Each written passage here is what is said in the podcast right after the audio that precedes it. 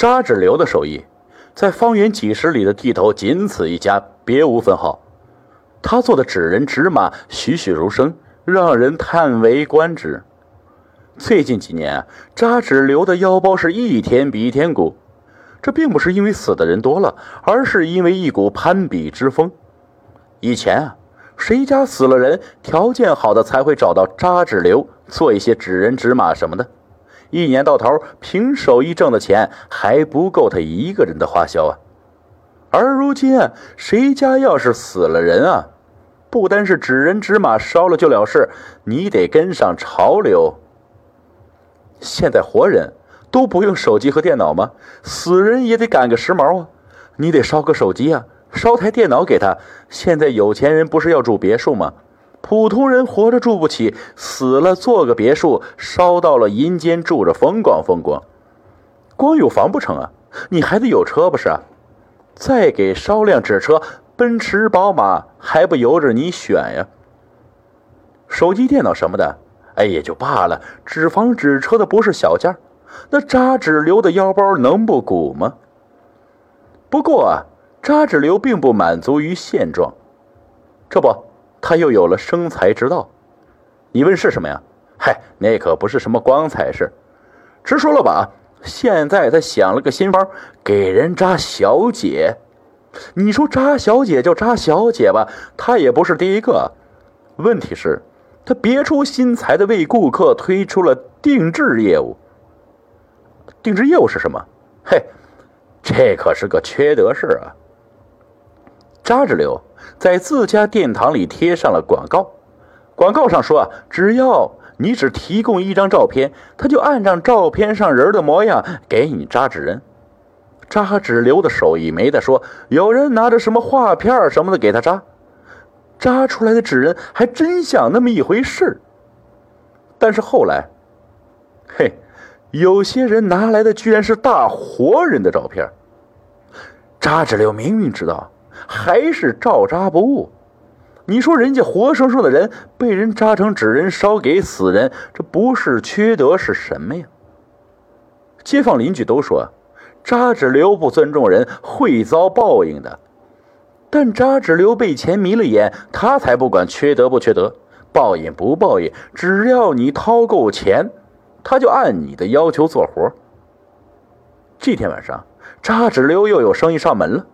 本来扎纸流已经关了店门，正端上小酒杯，准备喝上这么一杯，再美美的睡上一觉。这很简的计划，却被一阵砰砰砰的敲门声给打乱了。扎纸流打开了门。看见夜幕中有一个模糊的人影站在门口，奇怪的是，那人戴着个大口罩，只露出一双眼睛在外面，看不清楚长什么样。那人没有说话，只是递给扎志流一个信封。不知道为什么，扎志流感觉那个人露在外面的眼睛死死盯着自己，心里不由有些发毛。他本来不想接这笔生意，但看见那人手里信封的厚度，还是默默的接了过来。什么时候交货呀？扎纸流打开信封，确认了里面确实有一叠人民币和一张照片后，抬头问道：“眼前已经没有了人影。”扎纸流四处望了望，也没有看见背影。他觉得身上突然有些冷，虽然客人有些奇怪，但信封里的人民币一点都不奇怪。扎纸流关门回屋，数了数那叠钞票，竟然有一千块。扎着流高兴的是端起酒杯，一口干掉了杯中的烧酒。一杯烧酒下肚，扎纸流觉得全身都暖和了。他慢慢抽出了信封里的照片。他看着手里的照片，呆住了。他拿着照片的手开始哆嗦起来。他感觉到一阵寒意从脚底直冲脑门。那照片上的人，竟然就是扎纸流。有人花高价钱让他扎一个他自己。虽然那人仅仅留下了钱和照片，并没有说取货日期什么的，但扎纸流心里可以猜到。这单生意压根儿就是冲着自己来的，估计自己是想做也得做，不想做也得做。第二天，扎纸流停业一天，关门闭户的在家扎了一个纸人。扎这个纸人，扎纸流拿出了看家本领，活儿做的是要多精致有多精致。这么形容一下吧，要把这纸人和扎纸流本人并排放一块儿。你从二十步之外看过去，就会觉得有两个扎纸流。纸人完工之后啊，扎纸流围着他转了一圈又一圈，越看越觉得这纸人有点人气儿。纸人怎么会有人气呢？扎纸流为自己的荒诞想法感到好笑，随即是摇了摇头啊。他打了一盆水，准备好好洗洗脸。他刚把头埋下，又一次呆住了。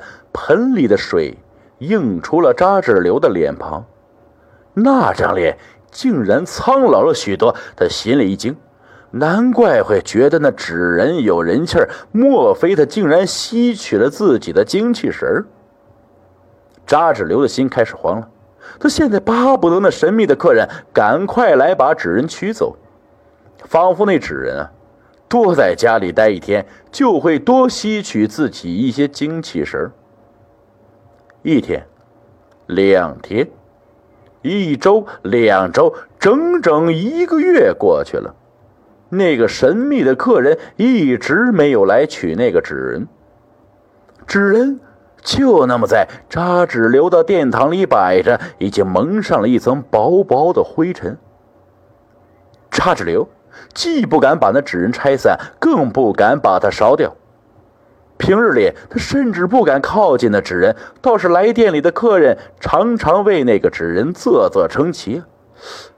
那纸人，无形中成了扎纸流的广告模特。就在那年入夏后的一天，扎纸流在做活时，左脚踩到一颗生锈的钉子，立马被扎了一个小小的血洞。他站稳，摔倒在地。